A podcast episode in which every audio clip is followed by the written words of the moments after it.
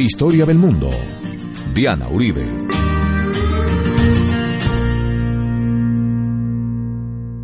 Buenas. Les invitamos a los oyentes de Caracol que quieran ponerse en contacto con los programas, llamar al 338-0039, 338-0039 de lunes a viernes o escribir a info arroba la casa de la historia.com, info arroba la casa de la historia.com o eh, consultar la página web www.lacasadelahistoria.com www.lacasadelahistoria.com Hoy vamos a hacerle un homenaje a un hombre grande entre los grandes en América Latina, Eduardo Galeano.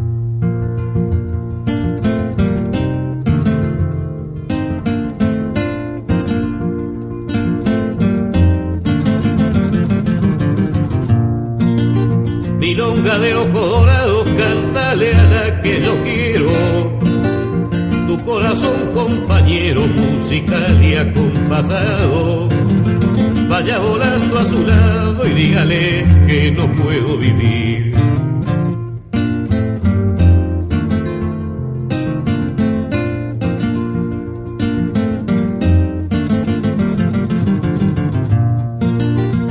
Ella como vos tenía los ojos color de oro, mirándonos casi lloro, vos bien sabes aquel día. Nunca pensé que existía una mujer con los ojos así. Eduardo Galeano es uno de los grandes, grandes, grandes hombres que ha emprendido la tarea de tratar de narrarnos como latinoamericanos de tratar de entender qué significa haber nacido en este continente. Su vida y su obra inspiró toda una nueva mirada sobre nosotros. Es de esta gente que ha buscado la identidad. Son de estos grandes latinoamericanos universales, de los que hemos estado viendo como, como Pablo Neruda, como Mario Benedetti, como Octavio Paz, eh, como Julio Cortázar, pues como García Márquez, aquellos que han forjado toda la, la búsqueda de quiénes somos nosotros y cuál es nuestra identidad y que nos dejan con su vida y con su obra un lugar desde donde mirar el mundo, un lugar desde donde mirarnos a nosotros mismos. Este hombre fue absolutamente prolífico y nos dejó en abril. Y eso es una pérdida enorme porque el hombre pues era un duro y un pensador absolutamente impresionante, un humanista, un hombre que creía en las utopías, un tipo muy crítico también, eh, un personaje lleno de facetas, su obra es entre el periodismo, entre la poesía, entre el ensayo, entre... Eh, tiene muchas maneras de abordar esa búsqueda de una identidad que él intenta narrar. Entonces, él nació en Montevideo, en Uruguay. Ahora, Uruguay es eh, en sí mismo un escenario. Uruguay es este, ellos lo llaman el paisito, la banda oriental en América Latina el Uruguay, de donde viene también Mario Benedetti, de donde viene también Juan Carlos Sonetti, de donde vienen los grandes futbolistas, Forlán, Uruguay, este país pequeño con tres millones de habitantes que produce pensamiento, que produce fútbol, que produce cultura, que produce milonga, que produce tango, que produce música, una, una impresionante gastronomía. Daniel Biglietti, que lo vamos a escuchar a lo largo de este especial, es otro de los grandes cantantes uruguayos. En ese Uruguay tan prolífico en términos de, cultura y de literatura, es donde van a ser Eduardo Galeano. A él le va a tocar una época muy polarizada, le va a tocar la Guerra Fría, le van a tocar los procesos más duros, no solamente del continente, sino del Uruguay. Él, por haber nacido en el Uruguay, va a tener primero la conciencia de ese sur, pero además va a tener la conciencia de América Latina. Entonces, él es un periodista, originalmente es periodista y tiene una serie de semanarios en donde va a trabajar con Mario Vargas Llosa, con Mario Benedetti, con Manuel Maldonado. Eh, va a ser un aficionado al fútbol, pero así llevado, o sea, un aficionado al fútbol de una manera impresionante y también va a escribir su libro de, eh, de fútbol a sol y sombra. Y va a tener, eh, va a ser así aficionado del Nacional. Y el hombre viaja a París, becado, a estudiar y tiene, digamos, como la vida que va teniendo un intelectual latinoamericano, pero a él le toca una época en la que la Guerra Fría existe en una forma de polarización mental. El mundo se concibe en dos orillas, durante, sobre todo durante las épocas más duras de la Guerra Fría. Entonces, como en América Latina hay tantas injusticias, hay eh, una situación no resuelta, tantas necesidades, o sea, él trata de abordar toda la desigualdad de América Latina en la época de la Guerra Fría, donde el mundo se veía de dos maneras, no más, o sea, era, era el tiempo del capitalismo de los Estados Unidos y era el tiempo del comunismo de la Unión Soviética, y la interpretación del mundo estaba metida en esas dos formas de, de entender el mundo. No había, no, no existía una manera diferente de verlo durante todo el tiempo que duró la Guerra Fría. Entonces estos hombres pues van a existir y van a vivir durante la Guerra Fría y van a identificar eh, todas esas injusticias con una mirada de izquierda. Eh, toda la intelectualidad latinoamericana de esta época va a estar inscrita desde la izquierda, era la manera de ser crítico en el momento en la vida y en el tiempo en el que ellos vivieron, sobre todo en estas primeras etapas. Entonces Eduardo Galeano va a ser una primera eh, intento de describir toda esa América Latina que la ve tan rota, tan herida por una gran cantidad de problemas sin solucionar. Su libro se llamará Las venas abiertas en América Latina. Es un intento entre histórico y sociológico por describir las raíces de las desigualdades que tenemos en el continente. Y ese libro va a ser muy importante en su momento por lo crítico, por lo, digamos, por lo inspirador. Con el tiempo el libro va a, verse como algo más panfletario, con el tiempo no se le verá una exactitud o un rigor histórico que más adelante Eduardo Galeano no tendrá eh, la intención de tener porque literariamente vira hacia, hacia otras miradas. Pero el libro es icónico en América Latina, o sea, de una u otra manera es un referente. Y tiene una de las frases eh, que hizo carrera, digamos, cuando él hablaba de cómo eh, España llegó a tener el imperio tan grande que tuvo, explotó todo el oro que explotó, pero no invirtió el oro en crear una sostenibilidad económica a largo plazo, sino que se, se lo rompió y se endeudó con Inglaterra. Inglaterra invirtió ese, eh, la plata producto de esas deudas en la revolución industrial y en los descubrimientos y lo capitalizó y se volvió un imperio gigantesco. Esa situación histórica en la cual Inglaterra resulta indirectamente beneficiada por el nivel de endeudamiento que adquirió España y a, donde fueron a parar muchísimas de las riquezas que España había sacado de América, él la describe en una frase. España ordenaba la vaca, Inglaterra se tomaba la leche. Entonces, de esa manera, él eh, pues va buscando una forma de, de, describir las cosas que pasan en nuestra realidad. Ese libro polémico y todo, de todas maneras, es uno de los grandes referentes de la historia de él. Inclusive él después se lo dio a Obama. Sí, se lo regaló porque pues hasta hace poco estuvo con nosotros, entonces conoció muchísimas épocas. Pues se lo dio a Obama ahí como a curiosidad, como para que se lo lea en la mesa de noche y entienda por lo menos cómo fue esa primera etapa en la cual los Estados Unidos eh, crea un sello imperial en América Latina y eso genera también una cantidad de realidades específicas. Entonces el libro, como les digo, es escrito en la época de la polaridad total, o sea, en la época en que se escribía radicalmente. Su trayectoria se parece un poco a la de Jorge Amado, el gran escritor brasilero que al principio escribía obras completamente panfletarias como Cacao y Sudor y después entiende que con el humor y con la poesía y con la eh, con la metáfora se pueden decir cosas más profundas y más abiertas de las que se pueden decir con un ensayo sociológico escueto y explícito.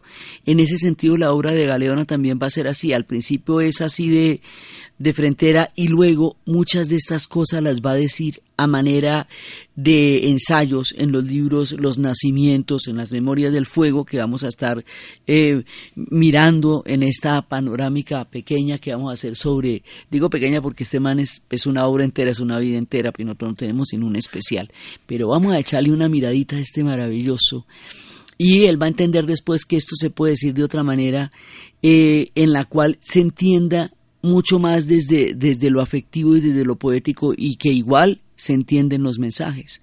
Entonces vamos a escuchar voces de él también y diferentes cosas. Entonces, en este concepto y en este mundo, en el momento que se hace las venas abiertas, se escribe las venas abiertas de América Latina, Daniel Biglietti canta esta canción que se llama A desalambrar, que nos muestra un poco el tono musical y narrativo de la época. Cuando estuvimos haciendo el especial de Chile, la, toda la serie de Chile, pasamos muchísima canción popular. En el Uruguay también hay, y en esa época es la canción popular en toda América Latina. Entonces, este es como el ánimo entre el tiempo de las venas abiertas y el tiempo de lo que se cantaba en las calles. Yo pregunto si en la tierra nunca habrá pensado usted que si las manos son nuestras, es nuestro lo que nos dé. A desalambrar, a desalambrar, que la tierra es nuestra, es tuya y de aquel, de Pedro y María, de Juan y José.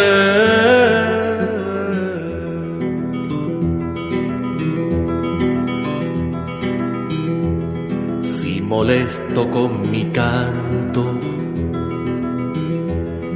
alguno que ande por ahí. Le aseguro que es un gringo o un dueño del Uruguay.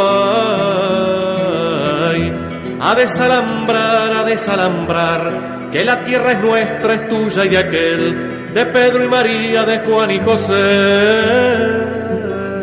Es un tiempo duro el que le toca vivir a él. Es un tiempo de intervencionismo y es un tiempo en que se van a dar dictaduras. Estas dictaduras del Cono Sur, que estuvimos hablando durante la serie de la historia chilena, también van a llegar al Uruguay.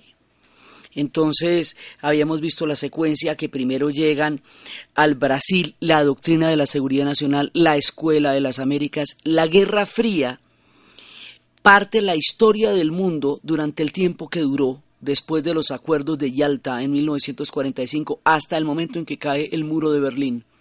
Durante esa época el mundo se dividió entre la Unión Soviética y los Estados Unidos y la, la, interferencia entre las áreas de influencia va a ser parte de la complejísima geopolítica que va a existir durante esos años. Entonces resulta que dentro de eso hay un momento en que se considera que en América Latina los problemas fronterizos no son particularmente álgidos, pero sí se considera después de la Revolución cubana que hay enemigos internos y que los ejércitos se reorientan para sofocar los enemigos internos, que eran los movimientos armados que había de izquierda en América Latina, las guerrillas, pero también esto va a terminar eh, involucrando a todos los disidentes pensadores de izquierda, críticos, escritores, poetas, literatos, o sea, eso se va a volver una cosa muy complicada.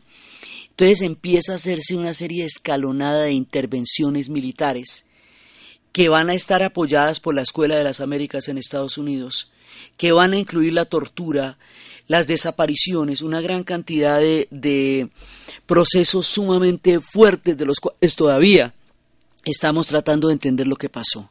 Entonces, la primera fue en el Brasil, en 1964, después el golpe de Estado en Chile a Salvador Allende, que lo vimos profusamente durante la época que estábamos en la historia de Chile, después en el 72 va a llegar al Uruguay.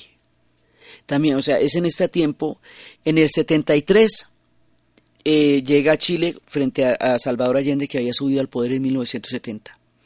Pero mientras está la dictadura en Chile, en el 72 llega el Uruguay, o sea, con un año de diferencia. Primero el Uruguay, luego Chile. Y luego más adelante, en el 76, va a llegar a la Argentina.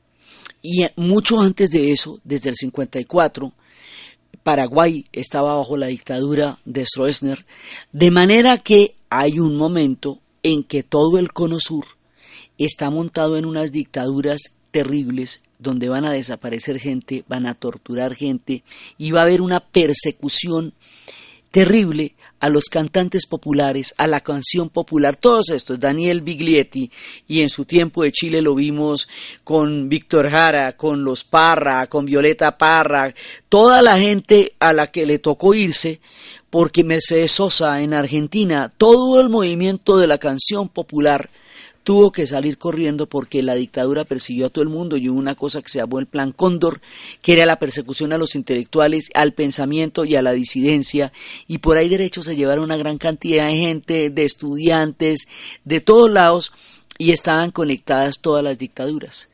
Entonces, ese es uno de los momentos más oscuros, más difíciles y más terribles de la historia reciente de América Latina, y eso le tocó a Eduardo Galeano, y eso le tocó a Mario Benedetti, y eso le tocó a todo ese combo. Entonces, ahí le toca a él salir pitado para el exilio, prohíben las venas abiertas en América Latina, y durante el exilio, primero se va para la Argentina, pero en 1975 ya se la pilla que la cosa en Argentina se va a poner del mismo tamaño que se ha puesto ya en Chile y que se ha puesto en el Uruguay. Y alcanza a salir a tiempo en el 75 porque en el 76 viene el golpe de Estado en Argentina y todo eso se va a conectar. El plan Contor conecta todas las dictaduras y hace que una persona que se fugue de un lado la encuentren en el otro. Entonces es un tiempo muy difícil y cada uno de los movimientos armados que había en estos países pues los, van a acabar. Entonces en Uruguay existía un movimiento armado que se llamaban los Tupamaros y se llamaban así por Tupac Amaru. En Chile existía el MIR. Bueno, estos movimientos matan a todo el mundo de ahí, pero no solamente persiguen a, los movimientos mismos, sino a toda la gente que de una u otra manera se identificara con el pensamiento de izquierda en esa época, lo cual genera una persecución enorme. Entonces, de los Tupamaros va a ser un personaje que ahora es un referente muy importante en América Latina, que es Pepe Meojica. Cuando llegó la democracia al Uruguay, él se amnistió, eh, eh, entró en un proceso como estos pueblos salieron de las dictaduras, después llegaron a las democracias, vivieron otras historias y hoy viven otras historias. Y él es un testimonio de su Uruguay de esa época y del Uruguay de ahora. Y él es ahora un hombre que ha creado un país completamente democrático y pluralista y un proyecto eh, bastante novedoso en su mirada del mundo. Son los hombres que vivieron esta época. Pepe Mojica, Eduardo Galeano, Mario Benedetti, todos estos vivieron esta época tan fuerte. Entonces ahí le tocó un exilio y le tocó un exilio enorme y él se va para España. En España conoce muchísimos autores y ahí su obra entra en contacto con toda la mirada latinoamericana y empieza, digamos, también una, una manera de narrar en la cual es diferente. Entonces vamos a escuchar en este especial textos de él. Él tiene un libro que se llama Los Nacimientos. Eh, se llama Memorias del Fuego. Se compone de tres, de los nacimientos, de las máscaras y de los siglos del viento. Es un intento por abordar la historia desde otra manera y es muy bonita la introducción que él hace de cómo vamos a abordar esta historia que, que parecía vieja, que parecía vetusta. Entonces dice, yo fui un pésimo estudiante de historia. Las clases de historia eran como visitas al Museo de Cera o a la región de los muertos. El pasado estaba quieto, hueco, mudo. Nos enseñaban el mundo pasado para que nos resignáramos, conciencias vacías. El tiempo presente no es para hacer historia, ya estaba hecha, sino para aceptarla. La pobre historia había dejado de respirar, traicionada en los textos académicos, mentida en las aulas, dormida en los discursos de las efemérides, la habían encarcelado en los museos y la habían sepultado con ofrendas florales bajo el bronce de las estatuas y el mármol de los monumentos. Ojalá Memoria del Fuego pueda ayudar a devolver a la historia el aliento, la libertad y la palabra, a lo largo de siglos, América Latina no solo ha sufrido el despojo del oro y de la plata, del salitre, del caucho, del cobre, del petróleo, también ha sufrido la usurpación de la memoria. Desde temprano ha sido condenada a la amnesia por quienes le han impedido ser. La historia oficial latinoamericana se reduce a un desfile militar de próceres con uniformes recién salidos de la tintorería, yo no soy historiador, soy un escritor que quisiera contribuir al rescate de la memoria secuestrada de toda América, pero sobre todo de América Latina, tierra despreciada y entrañable. Quisiera conversar con ella, compartirle sus secretos, preguntarle qué diversos barros fue hecha, de qué actos de amor y violaciones viene. Ignoro a qué género literario pertenece esta voz de voces. Memorias del Fuego no es una antología, claro que no pero no sé si es una novela o un ensayo o una poesía épica o un testimonio o una crónica. Averiguarlo no me quita el sueño. No creo que las fronteras, que según los aduaneros de la literatura separan los géneros, no creo en ellas. Yo no quise escribir una obra objetiva, ni quise ni podría. Nada tiene de neutral este relato de la historia, incapaz de distancia. Tomo por ti, lo confieso y no me arrepiento, sin embargo, cada fragmento de este vasto mosaico se apoya sobre una sólida base documental. Cuanto cuento aquí ha ocurrido, aunque yo lo cuento a mi modo y a mi manera. Es la introducción que él hace de los nacimientos. Y los nacimientos son primero toda la parte mítica de dónde venimos nosotros y luego toda la parte histórica en sus aspectos más duros hasta momentos bastante recientes. Es, es una obra tríptica gigantesca en la cual él eh, él nos va contando todo, o sea, una, es, realmente sí es un mosaico, es un fresco de América Latina. Quien quiera entrar en contacto con lo que somos, porque es que aquí hay relatos de todas partes no solamente de todos nuestros países, también de Quebec, también de, de los diferentes pueblos indígenas, de los pueblos afros, de todo, de los golpes, de las dictaduras, de los de las cosmovisiones, relatos del amor, también en, en este tríptico y en los libros de los abrazos, contará las historias en forma de los relatos del amor. Vamos a escuchar un pequeño relato que él hace de cuál es el origen del amor. Una historia de un poquito después, pero que todavía es una historia del antes, del antes. En la selva amazónica, la primera mujer y el primer hombre se miraron con curiosidad. Era raro lo que tenían entre las piernas. ¿Te han cortado? preguntó el hombre. No, dijo ella, Siempre he sido así. Él la examinó de cerca. Se rascó la cabeza. Allí había una llaga abierta. Y dijo, no comas yuca, ni plátanos, ni ninguna fruta que se raje al madurar. Yo te curaré. Échate en la hamaca y descansa. Ella obedeció con paciencia tragó los menjunjes de hierbas y se dejó aplicar las pomadas y los ungüentos. Tenía que apretar los dientes para no reírse cuando él le decía, no te preocupes. El juego le gustaba, aunque ya empezaba a cansarse de vivir en ayunas y tendida en una hamaca.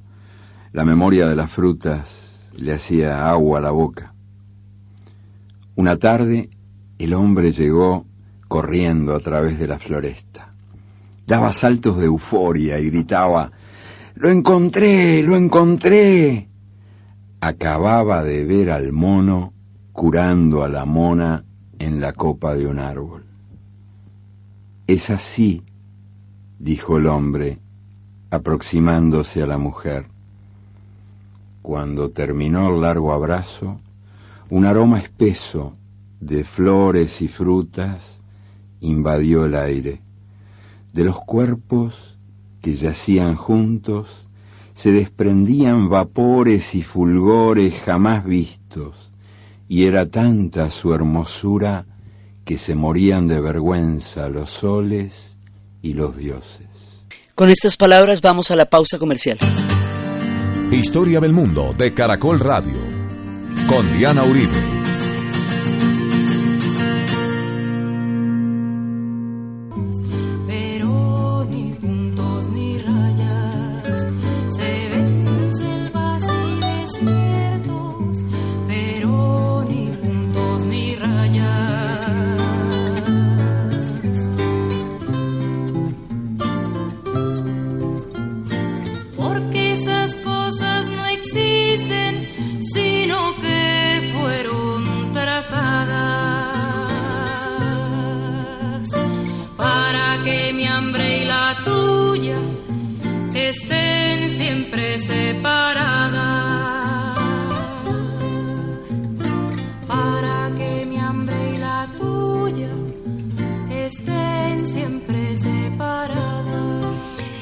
Esta canción de Soledad Bravo, cantante venezolana, que es parte de toda la tradición de la canción popular de América Latina, miramos un poco el espíritu de Galeano en el sentido en que él va más allá de todas las fronteras. Él va más allá de los puntos y de las rayas, porque su mirada va a ser universal y su mirada va a ser cambiante.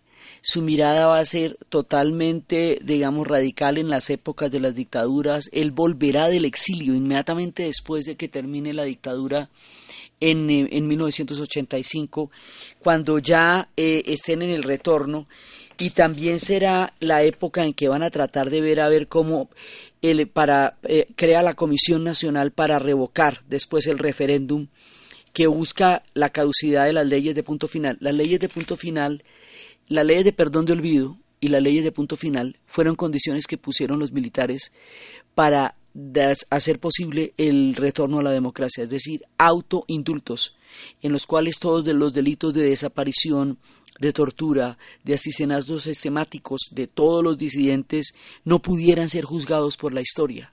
Entonces él estuvo metido en el referéndum para la caducidad de las leyes de punto final que hacía que ninguno de ellos tuviera eh, que asumir la responsabilidad histórica por todos los actos que se cometieron durante la dictadura.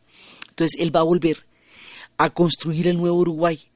Y desde el Uruguay va a pasar, o sea, él va a viajar siempre por todas partes, por el mundo entero, pero desde el Uruguay él estará proyectando todo su mundo y toda su vida. Entonces él tiene escritos sumamente políticos, explícitos también, y tiene escritos poéticos, pero lo que él pretende, sobre todo con el tema de las memorias del fuego, es buscar una manera de narrarnos totalmente nueva y distinta a todos. O sea, en, en, las Memorias del Fuego hay relatos de José Asunción Silva, de García Márquez, de las zambas de Bahía, de la Revolución Mexicana, de los personajes de, de Francia, el personaje de Asunción, de los guaraníes. Son fragmentos que van contando historias de toda la América Latina, pero es una manera de entrar en ellas eh, fantástica. Hay unas historias muy bellas, por ejemplo, eh, la, el origen de la yerba mate. La luna se moría de ganas de pisar la tierra. Quería probar las frutas y bañarse en algún río. Gracias a las nubes pudo bajar. Desde la puesta de sol hasta el alba, las nubes cubrieron el cielo para que nadie advirtiera que la luna faltaba. Fue una maravilla la noche en la tierra. La luna paseó por la selva del Alto Paraná, conoció misteriosos aromas y sabores y nadó largamente en el río.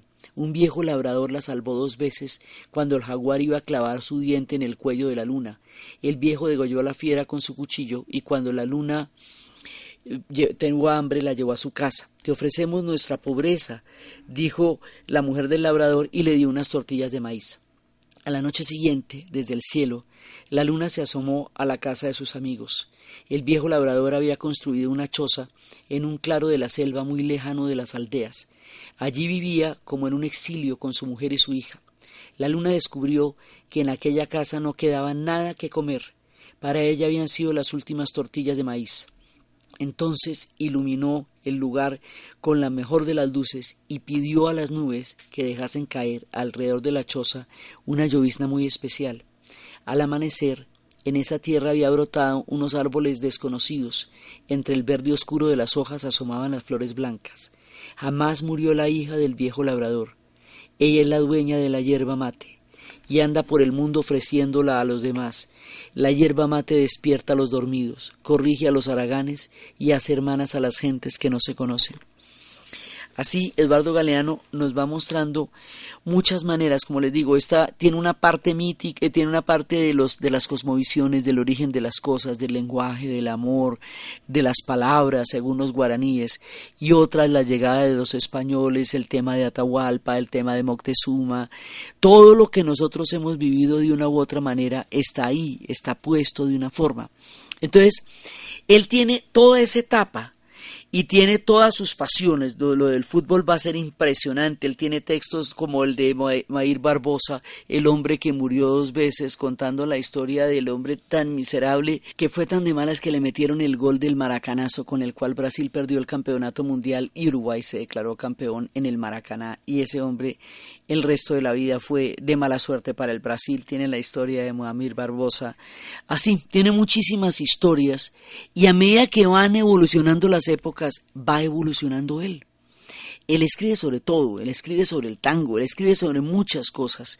Él escribe también de ese sur, de ese sur tanguero que él forma parte y que también es, eh, es el espíritu que permea su obra y su carácter, ese sur al que él pertenece. Ya nunca alumbraré con las estrellas nuestra marcha sin querellas por las noches de Pompeya,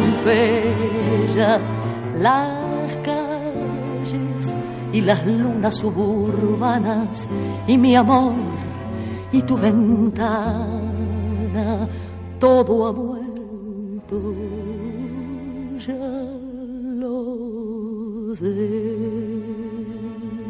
La obra de Galeano es inmensa y es a través de ella que está su testimonio. No podemos entrar a leer todos los fragmentos, ni todas las maravillas, ni todas las cosas, algunos los vamos a nombrar. En los nacimientos él habla de la creación del tiempo, del sol, de la luna, del viento, de la lluvia, de la noche, de las estrellas, de la Vía Láctea, de los colores, va contando todo ese mundo de las cosmovisiones indígenas, del murciélago, de los mosquitos, y luego pasa ya hacia las rutas del sol, hacia las Indias, y empieza con la experiencia de Miguel de de Cuneo y empieza con las palabras de la Avenida América y va hablando de las frutas y de Tenochtitlán y de Moctezuma y de Cortés y de la capital de los aztecas y de la noche triste. O sea, es una manera de recorrer toda nuestra historia, hablando de la Virgen de Guadalupe, de Lautaro, de Valdivia, de toda esa primera parte de la Asunción del Paraguay, del paraíso de Mahoma, de Cañete, de todas las diferentes guerras y en la segunda parte ya es toda la confrontación de culturas. Aquí al final es todo el tema de, de Yacuni, el, el extirpador de idolatrías, el golpeado que golpea, las actas del Cabildo de Lima, nace la censura teatral, se prohíben las danzas de los indios en el Perú, de Cervantes, los retratos de una procesión, y nos van narrando, nos van narrando de una manera impresionante y tal vez es una de las obras que entre la literatura y la poesía mejor dio cuenta de quiénes somos nosotros. En la segunda parte habla de cada uno de los personajes, habla de Frida Kahlo, de Tina Modotti, habla del Uruguay, de Montevideo, de la Revolución Mexicana, de Madero, de Pancho Villa, de toda la vida cotidiana en el Caribe, de Huerta, de José Asunción Silva, de García Márquez, de los diferentes dictadores, de Buster Keaton, de Chaplin, de Quebec, de Toronto, habla de todos nosotros, de Einstein en Ciudad de México, habla de, de la samba, habla de Getulio Vargas, de todos los personajes que han constituido este fresco enorme que es América Latina y que se sigue construyendo, habla del Bogotazo, de Gaitán, de todo, digamos, es una manera de las, de las formas más eh, directas, poéticas, claras, maravillosas y, entendibles de tratar de entendernos son las memorias de fuego.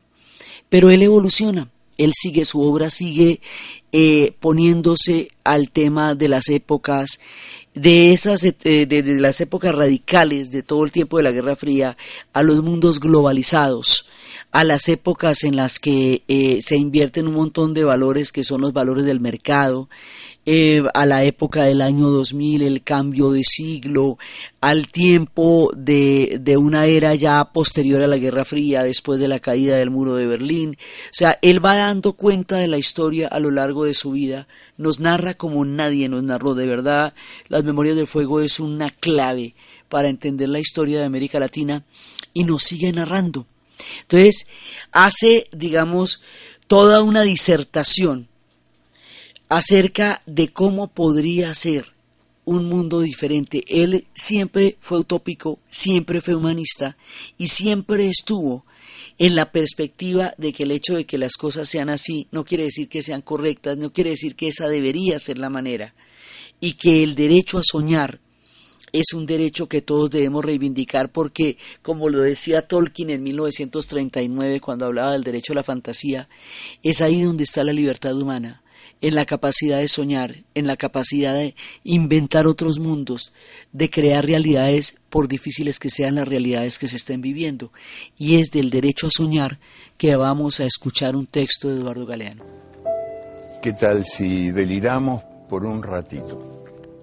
¿Qué tal si clavamos los ojos más allá de la infamia para adivinar otro mundo posible? El aire estará limpio de todo veneno que no provenga de los miedos humanos y de las humanas pasiones. En las calles los automóviles serán aplastados por los perros. La gente no será manejada por el automóvil, ni será programada por el ordenador, ni será comprada por el supermercado, ni será tampoco mirada por el televisor. El televisor dejará de ser el miembro más importante de la familia y será tratado como la plancha o el lavarropas. Se incorporará a los códigos penales el delito de estupidez que cometen quienes viven por tener o por ganar en vez de vivir por vivir nomás, como canta el pájaro sin saber que canta y como juega el niño sin saber que juega. En ningún país irán presos los muchachos que se nieguen a cumplir el servicio militar, sino los que quieran cumplirlo. Nadie vivirá para trabajar, pero todos trabajaremos para vivir. Los economistas no llamarán nivel de vida al nivel de consumo, ni llamarán calidad de vida a la cantidad de cosas. Los cocineros no creerán que a las langostas les encanta que las hiervan vivas. Los historiadores no creerán que a los países les encanta ser invadidos. Los políticos no creerán que a los pobres les encanta comer promesas. La solemnidad se dejará de creer que es una virtud.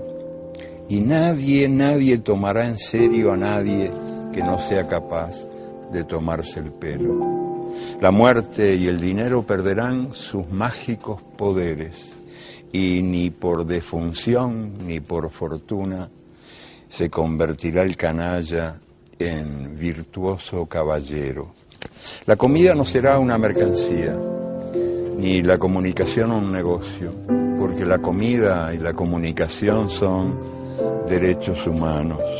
Nadie morirá de hambre, porque nadie morirá de indigestión.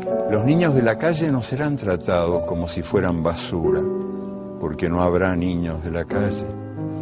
Los niños ricos no serán tratados como si fueran dinero, porque no habrá niños ricos. La educación no será el privilegio de quienes puedan pagarla y la policía no será la maldición de quienes no puedan comprarla. La justicia y la libertad, hermanas siamesas, condenadas a vivir separadas, volverán a juntarse bien pegaditas, espalda contra espalda. En Argentina, las locas de Plaza de Mayo serán un ejemplo de salud mental, porque ellas se negaron a olvidar en los tiempos de la amnesia obligatoria. La Santa Madre Iglesia corregirá algunas erratas de las tablas de Moisés y el sexto mandamiento ordenará festejar el cuerpo. La iglesia también dictará otro mandamiento que se le había olvidado a Dios. Amarás a la naturaleza de la que formas parte. Serán reforestados los desiertos del mundo y los desiertos del alma. Los desesperados serán esperados y los perdidos serán encontrados, porque ellos se desesperaron de tanto esperar y ellos se perdieron por tanto buscar. Seremos compatriotas y contemporáneos de todos los que tengan voluntad de belleza y voluntad de justicia. Hayan nacido cuando hayan nacido y hayan vivido donde hayan vivido, sin que importe ni un poquito las fronteras del mapa ni del tiempo. Seremos imperfectos porque la perfección seguirá siendo el aburrido privilegio de los dioses.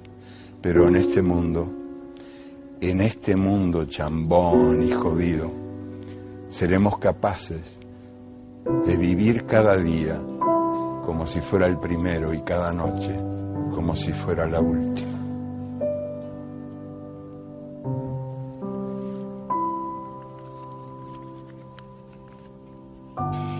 Con este maravilloso derecho a soñar, reivindica el alma como la posibilidad de seguir construyendo mundos mejores, algo a lo que él nunca renunció en toda su vida y que es su mayor legado. Nos deja la utopía, la capacidad para seguir soñando. En el tiempo que nos queda, teniendo en cuenta que de un hombre así de complejo, magnífico, versátil, entregado, humanista, es muy difícil hablar en un solo capítulo. De golpe más adelante seguimos echando historias de él porque de manera realmente impresionante. Vamos a leer este texto sobre la felicidad. Nos convencemos a nosotros mismos de que la vida será mejor después de que nos casemos, después de tener un hijo y entonces después de tener otro.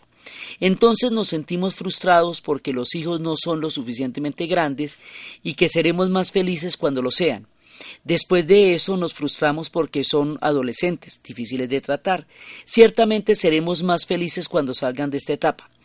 Nos decidimos que nuestras vidas estará completa cuando a nuestro esposo o esposa le vaya bien, cuando tengamos un mejor carro o una mejor casa, cuando nos podamos ir de vacaciones, cuando estemos retirados. La verdad es que no hay mejor momento para ser felices que ahora. Si no ahora, ¿cuándo?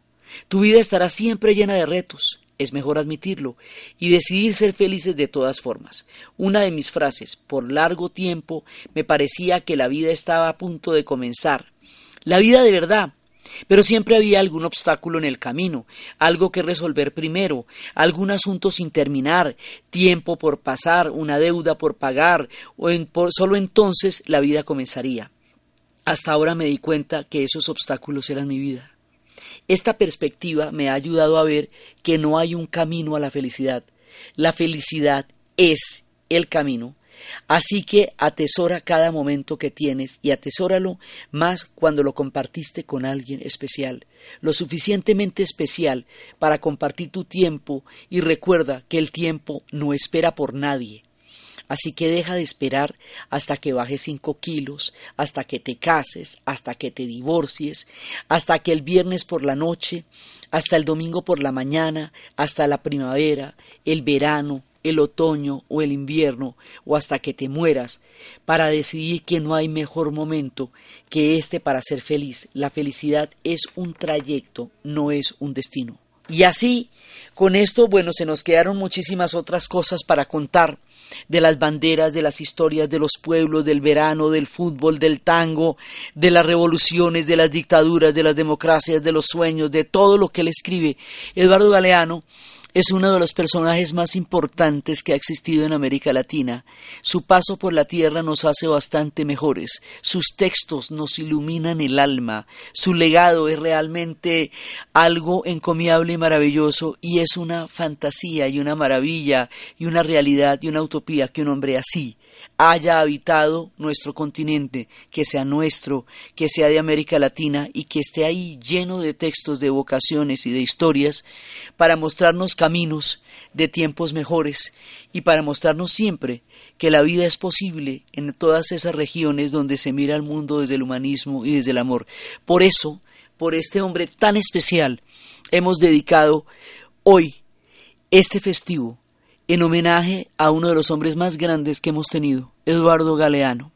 Entonces, desde los espacios de la utopía, desde los espacios de todo lo que significa soñar de un hombre consecuente, comprometido con una idea, con un ideal, con un alma, con un humanismo, de un hombre que siempre nos hizo mirar otros horizontes, que nos deja una infinidad de textos para poder seguir entendiéndonos y creciendo mientras él crecía dentro de nuestras almas a lo largo de la vida y de los tiempos en que nos acompañó en la narración Diana Uribe, en la producción Jesse Rodríguez. Y para ustedes, Feliz fin de semana. No todo está perdido.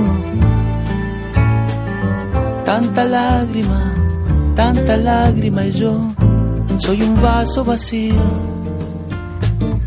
Oigo una voz que me llama, casi un suspiro.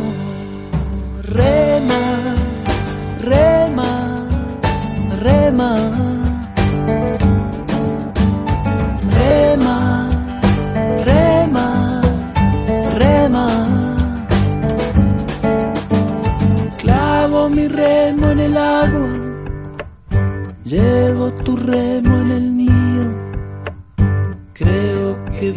Una luz al otro lado del río.